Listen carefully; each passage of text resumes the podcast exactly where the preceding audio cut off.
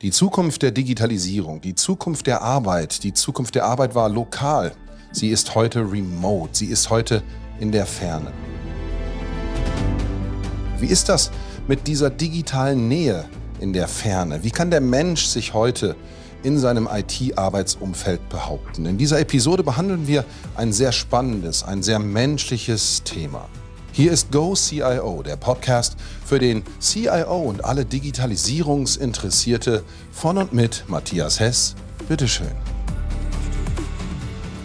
Arbeiten ohne Zähneputzen oder auch Homeoffice genannt, hat jetzt seit einem Jahr, seitdem wir äh, mit Corona zu tun haben, einen massiven Push erlebt. Nach anfänglichen, zumindest auch auf meiner Seite, anfänglicher Begeisterung über diese neu gewonnene Freiheit im Homeoffice, weicht das jetzt doch immer mehr einer Realität, die, wo man schon seine, seine Kollegen vermisst, wo man das soziale Miteinander vermisst und wo man auch merkt, äh, wo man an Grenzen stößt. Digitale Nähe aus der Ferne. Heute unser Thema und zu Gast ist Silke Jürgensen. Hallo Silke. Hallo Matthias, freue mich sehr. Ja, Silke ist Diplompsychologin mit dem Schwerpunkt Arbeits- und Organisationspsychologie und sie ist Expertin für den Menschen im System. Ganz spannend.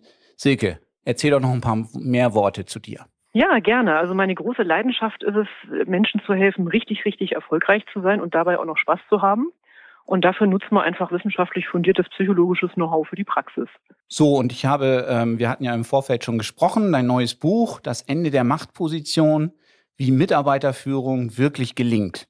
Das hört mhm. sich ja erstmal spannend an und ähm, hat natürlich, sag ich mal, schon in, unter normalen Bedingungen ähm, schon eine gewisse Herausforderung. Im Homeoffice natürlich noch mal mehr. Wie beziehst du das, äh, sag ich mal, das Thema jetzt insbesondere auf diesen, äh, auf dieses Thema des Homeoffices? Ja, vielleicht zunächst mal den Gedanke, dass Führung aus der Distanz ja nicht unbedingt wirklich was total Neues ist. Also viele kennen das schon lange, jetzt Piloten, Lokführer, Außendienstmitarbeiter, Monteure, Standortleiter anderer Werke. Also Grundsätzlich ist das Thema, Mitarbeiter von Ferne zu begleiten, ja nichts absolut Neues. Ne? Manche Führungskräfte betreiben ja schon Führen von Ferne, weil ihr Mitarbeiter nur auf einer anderen Etage sitzt. Ich denke, jetzt gerade mit Corona haben wir eine spezielle Situation, weil viele gezwungenermaßen ins Homeoffice müssen, viele Führungskräfte das zum ersten Mal erleben und da einfach auch nicht ideale Bedingungen vorherrschen. Aber die grundlegenden Führungsaufgaben, also das, was Mitarbeiter von ihrer Führungskraft brauchen, sind auch jetzt äh, eigentlich die gleichen, vielleicht mit ein paar Besonderheiten und Nuancen. Aber eigentlich ist es nichts Neues. Ja, das stimme ich dir grundsätzlich zu. Ich sag mal, Führung hat ja auch immer mehrere Seiten. Es geht ja auch um Selbstführung, wenn ich mich so erlebe im Homeoffice. Äh, da sind vielleicht die Ablenkungen auf der einen oder anderen Seite auch mal größer.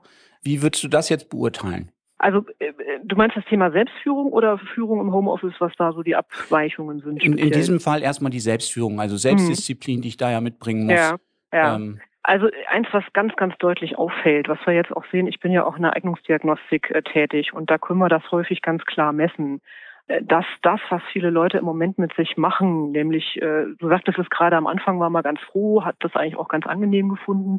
Jetzt geht das teilweise über Monate und die Leute sitzen in ihren Homeoffices und klatschen so eine Besprechung hinter die andere. Sitzen den ganzen Tag an der Kiste, haben ihren Körper still irgendwo hingesetzt und benutzen den Kopf. Und das ist, muss man ganz klar sagen, auf Dauer keine artgerechte Haltung fürs Gehirn. Es macht sich auf Dauer tatsächlich auch in der Konzentrations- und Leistungsfähigkeit bemerkbar. Und das ist so das Erste, was ich gerne mitgeben würde. Nicht den ganzen Tag hinter der Kiste sitzen, sondern sich irgendwie auch mal rausbewegen, den Körper bewegen, ähm, nicht abends auch wieder aufs Sofa setzen und mit der Liebsten sprechen, ein Buch lesen oder Fernsehen, also wieder den Körper still irgendwo hinsetzen und den Kopf benutzen, sondern dafür sorgen, dass das Gehirn auch dauerhaft leistungsfähig ist.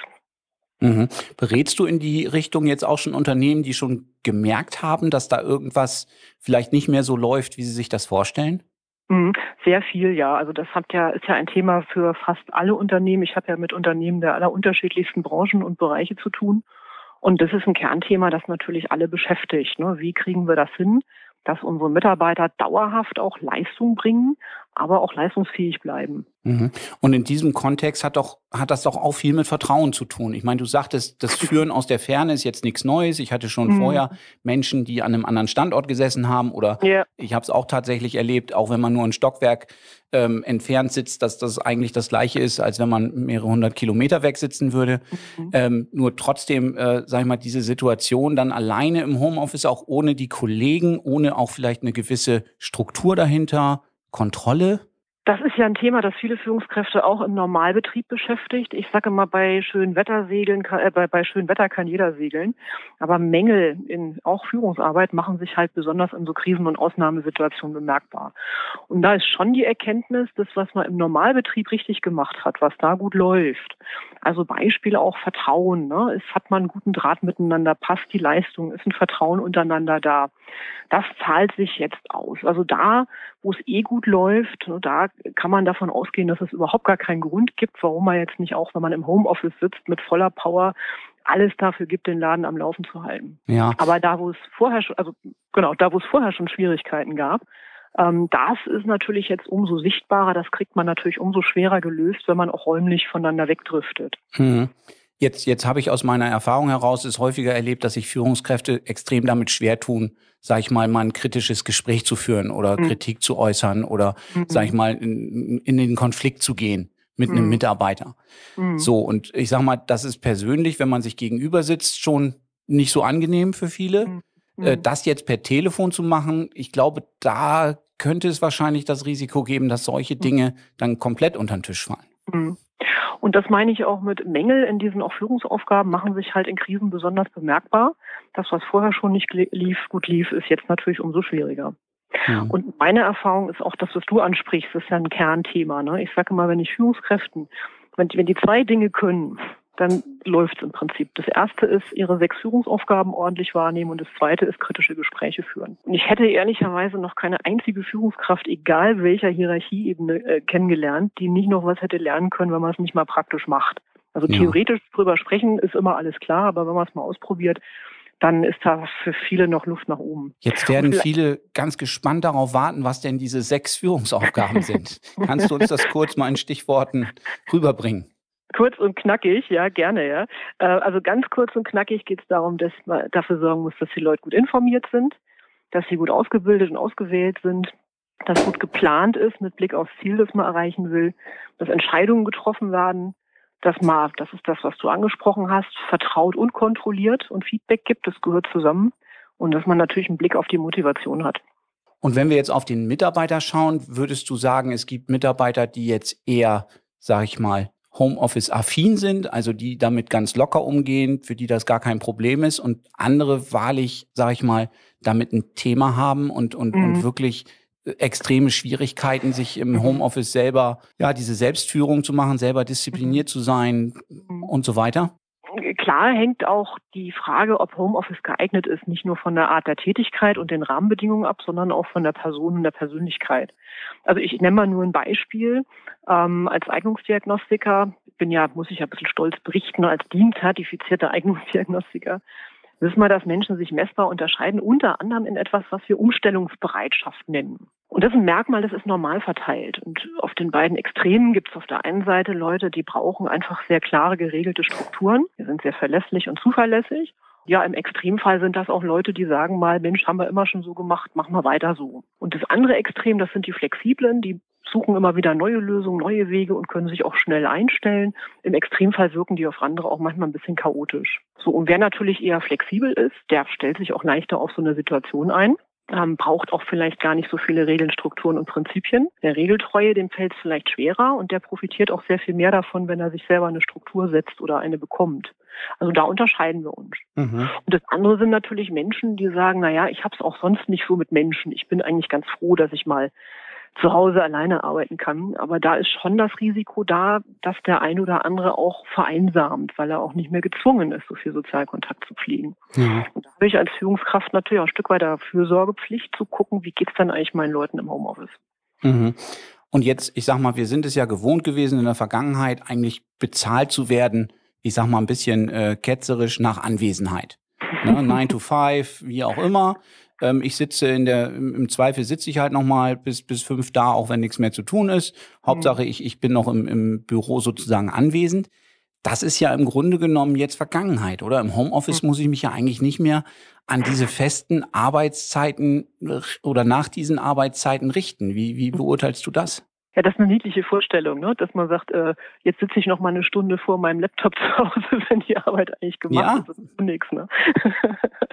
genau. Das ist ja eine Grundsatzfrage, die glaube ich, ich glaube, die große Chance, um die Schleife mal zu schlagen jetzt, ist, dass durch diese gezwungene Notwendigkeit des Homeoffice man einfach mal so althergebrachte Führungsrollen und Grundprinzipien ganz gut hinterfragen kann. Und äh, was ja ohnehin echt zu hinterfragen ist, ist diese Frage, werde ich für Arbeitszeit bezahlt oder für Zielerreichung?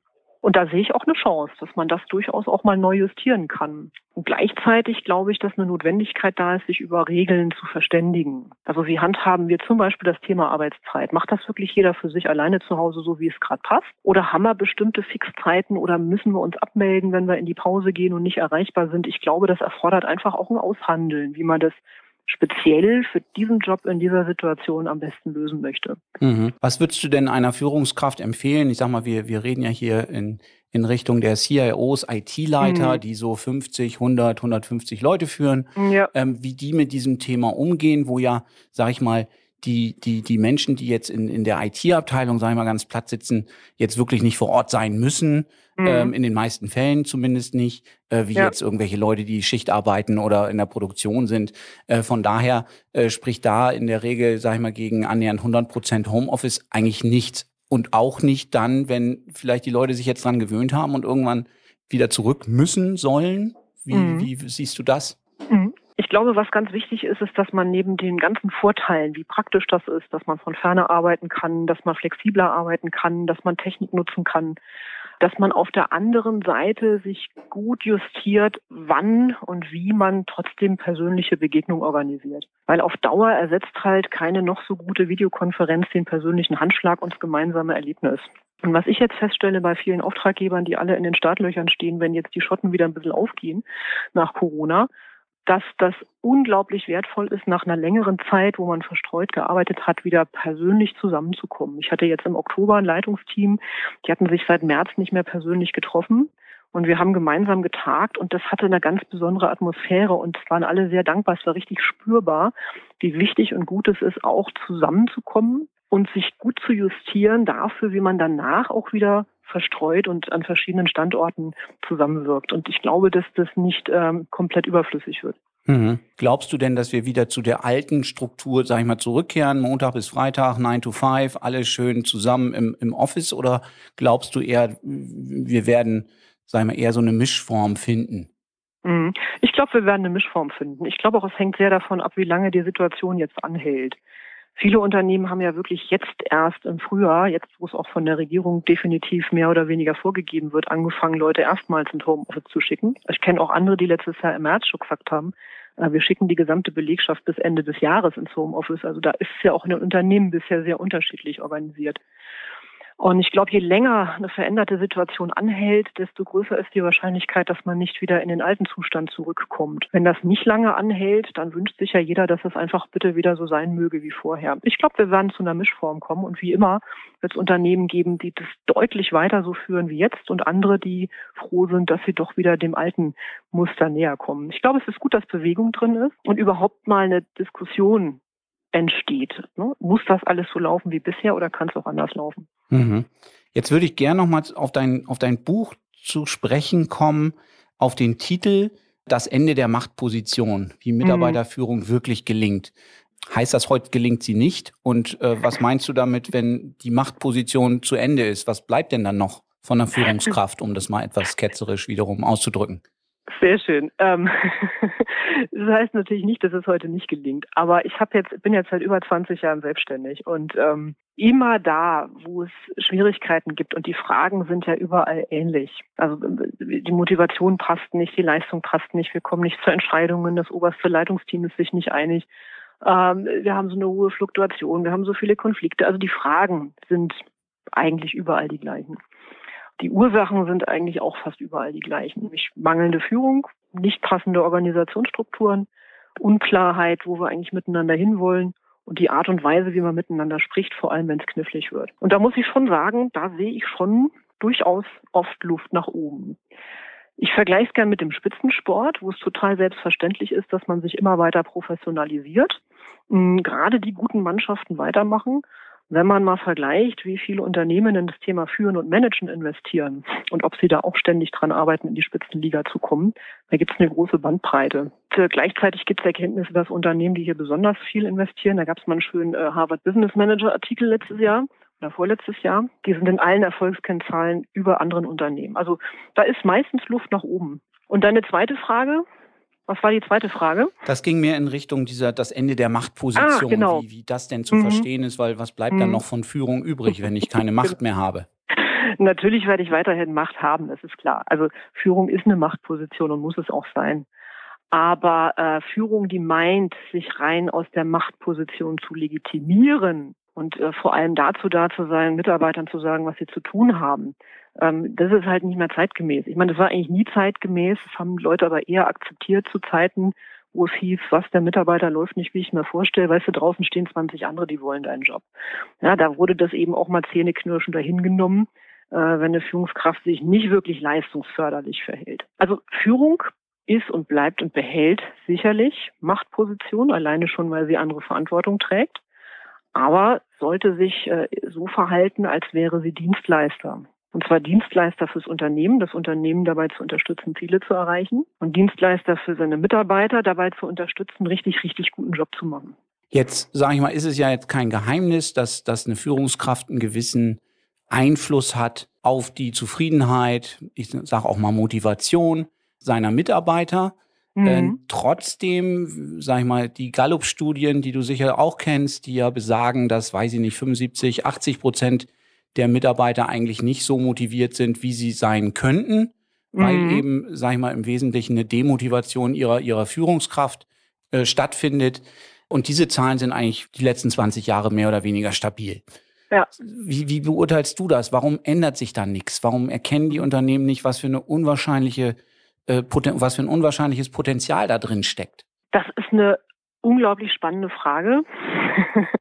Vielleicht liegt es daran, dass die Selbsteinschätzung von Unternehmen und Topmanagern dessen, wie gut ihre Führungsarbeit ist und äh, die Realität da meistens relativ weit auseinandergehen. Ja, und das Thema Motivation, also ich sage immer, wer als Führungskraft am lautesten danach schreit, dass man an der Motivation der Mitarbeiter was ändern müsste, hat meistens die anderen fünf Führungsaufgaben, hat da noch Nachholbedarf. Mhm. Ja, verstehe. Also für mich ist ja immer das Thema, ich muss erstmal die Demotivationsfaktoren abschalten mhm. und dann mhm. habe ich eigentlich schon eine ganze Menge geschafft. Ähm, so ja. diese extrinsische Motivation, äh, Klassiker, ist vielleicht ja auch nicht das, das erstrebenswerteste Ziel. Aber das ist interessant, dass du sagst, ähm, dass die Unternehmen, wenn ich dich jetzt richtig verstanden habe, es gar nicht wahrnehmen, was sie vielleicht für Defizite in ihrer Führung haben. Ne? Und erlebst du denn jetzt persönlich, dass, dass da die, die Nachfrage oder das, das Verständnis dann doch sich jetzt langsam wandelt, vielleicht auch mhm. unter dem Druck, sag ich mal, der Arbeitsmarkt, wenn, wenn heute ein Bewerber ins Gespräch geht und, und sag ich mal, im, nach einer Viertelstunde fragt, was für Sabbatical-Angebote äh, es denn gibt. Ich sag mal, das hätte man sich vor 30 Jahren, als, mich, als ich mich mal beworben habe, da hätte man nicht mal den Gedanken gehabt, sowas überhaupt zu fragen. Das ist auch so. Also ich habe mir ja vor 20 Jahren selbstständig gemacht. Da war die Welt noch eine andere. Da konnte die Führungskraft sagen, was der Mitarbeiter läuft nicht, wie ich es möchte. Draußen stehen 20 andere, die wollen deinen Job. Das ist eben heute in den meisten Branchen und Bereichen nicht mehr der Fall. Und das erfordert eben auch von Führungskräften, sich zu fragen, was muss ich möglicherweise anders machen, damit die Leute gerne kommen und äh, ihre Potenziale entfalten. Und eigentlich ist das meine in Richtung Mitarbeiter einzige Aufgabe, alles dafür zu tun, dass mein Team seine vollen Potenziale entfaltet, nachdem ich hoffentlich von Anfang an die richtigen eingestellt habe. Und wenn man überlegt, dass man von 30 bis 40 Prozent Produktivitätsverlust durch interne Spannungen und Konflikte ausgeht, dann ist das nicht zuletzt ein extrem wichtiges betriebswirtschaftliches Thema. Ich glaube aber auch, dass es deswegen knifflig ist, weil man diese Faktoren nicht so eins zu eins direkt immer messen kann. Also ich habe auch einen äh, CEO, der sagt, Mensch, Frau Jürgensen, also das ist so immer so kompliziert mit diesen Menschen. Ne? Lassen Sie uns so erstmal um die IT kümmern und das Marketing und die Finanzen und, äh, und den Vertrieb und das mit den Menschen, das ist immer so ein bisschen kompliziert. Und die sagt dann, ja, Also das ist schon in Ordnung, wenn man nicht so ein Menschenfreund ist und sagt, das mit den Menschen finde ich ein bisschen kompliziert. Also muss auch nicht sein, aber mindestens aus betriebswirtschaftlichen Gründen sollte ich mich fragen, ob die Arbeitsbedingungen so sind, dass meine Leute wirklich ihr volles Potenzial entfalten. Aber das ist ein interessanter Aspekt. Ich habe jetzt gerade gelesen, dass in, ich glaube in Baden-Württemberg wurde jetzt der erste voll digitale, ohne Mitarbeiter auskommende Supermarkt eröffnet, der mhm. sieben mal 24 Stunden am Bahnhof zur mhm. Verfügung steht. Und das würde dem ja gleich kommen. Also dann hätte dieser CEO, sag ich mal, keinen Stress mehr mit seinen, mit seinen Mitarbeitern, weil es eben keine mehr gibt. Der Gedanke kam mir in der einen oder anderen Situation mhm. mit dem einen oder anderen ja, Mitarbeitern vielleicht auch schon mal. ähm, nur am Ende ist halt die Frage, wer bleibt dann überhaupt noch übrig? Aber vielleicht ist das auch ein Thema nochmal für einen speziellen, äh, für eine spezielle Podcast-Folge, die wir noch machen können. Inwieweit der Mensch eigentlich noch in diesen Arbeitsprozess passt oder ob er nicht eigentlich stört. zumindest zunehmend stört und die einzige Fehlerquelle darstellt und, und man sich irgendwann fragen muss, und, und man ist ja auch schon dabei im Grunde genommen, diese Fehlerquelle immer mehr und mehr äh, mhm. ja, rauszunehmen aus den, aus den Prozessen. Da muss man mal sehen, wie da, wo da die Reise hingeht. Und das ist ja ein super spannendes, auch gesellschaftliches Thema, wie man damit umgeht. Aber ich glaube, ein Punkt, ähm, den dürfen wir nicht ganz übersehen, also selbst gerade wenn man so als ganz begeisterter ITler sagt, wir können das alles ohne Menschen regeln, dass der Mensch doch ein soziales Wesen und ein Herdentier ist und bleibt. Und äh, dass wir nicht, glaube ich, glaube, ich persönlich glaube nicht dran, dass wir alle total glücklich sind, wenn wir überall nur noch auf Maschinen treffen. Das stimmt, wie gesagt, ich würde jetzt gern darauf eingehen, aber ich glaube, dann sprengen wir heute hier die, die, die, äh, die Zeit. Ähm, ja. Aber das ist ein guter Aufsatzpunkt für einen weiteren Podcast, weil, wie gesagt, ich kann mich jetzt kaum zurückhalten, da was zu, zu sagen. Ich, ich stimme dir da natürlich auch zu. Wir brauchen sicherlich eine Aufgabe, aber jetzt, wie gesagt, jetzt muss ich mich hier auch, auch stoppen. Genau, sorry. Silke, wenn ich, wenn ich das jetzt alles mal zusammenfasse, also mhm. du sagst, es ist eigentlich nichts Neues, was, dem ich auch zustimmen kann, dass wir, sag ich mal, aus der Ferne führen, dass wir mhm. Teams haben, die verstreut sitzen, da, wo ich eh auch als Führungskraft schon vor Corona gar nicht immer vor Ort war, war oder vielleicht auch nur ein Zimmer weitergesessen habe und mich da auch irgendwie nicht rausbewegt habe. Also von daher sind die, sag ich mal, wenn ich meine, äh, meine Führungsprinzipien, die du genannt hast, die sechs, wenn ich die einhalte und weiter so lebe, dann funktioniert das auch im Homeoffice. Nichtsdestotrotz hat natürlich diese, dieses Homeoffice gewisse Limitationen und auch mhm. gewisse Menschen, die damit weniger gut klarkommen, so dass wir wahrscheinlich, äh, wenn sich alles wieder beruhigt hat, wenn alles wieder normal ist, irgendwelche Zwischenlösungen finden werden. Wir werden nicht wieder komplett in diese 9 to 5, Monday to Friday Thematik wieder zurückgehen. Aber es wird eben auch nicht diese 100% Homeoffice-Lösung äh, geben. Äh, Aufsicht sehe ich, sehe ich im Grunde genommen genauso. Mhm. Ja, Mensch, Silke, dann bedanke ich mich recht herzlich. Das war super interessant. Danke, dass du da warst und ich freue mich schon auf den nächsten Podcast. Gerne, spannendes Thema, könnten wir noch lange drüber plaudern. War schön, dass wir heute ein bisschen Zeit dafür hatten. Was haben wir nicht alles erfahren über die Nähe des Menschen, obwohl er in der Ferne aktuell so produktiv sein muss? Wir haben erfahren, welche Bedeutung es hat, zwischendurch nicht nur wieder zusammenzukommen, sondern auch wieder auf Augenhöhe, in den Augen gegenüber zu erkennen, was die eigentliche Teamarbeit ausmacht. Und dazu hatten wir als Gast und die Diplompsychologin Silke, Silke Jürgensen. Eine ganz wunderbare Idee zum Thema digitale Nähe aus der Ferne. Als eine Episode wieder einmal aus dem Leben gegriffen, aus der Praxis im Podcast Go CIO. Der Podcast für den CIO und alle Digitalisierungsinteressierten von und mit Matthias Hess. Bleibt uns treu bis zum nächsten Mal. Die Episoden gehen weiter und die spannenden Themen rund um das Themenfeld CIO warten auf Sie.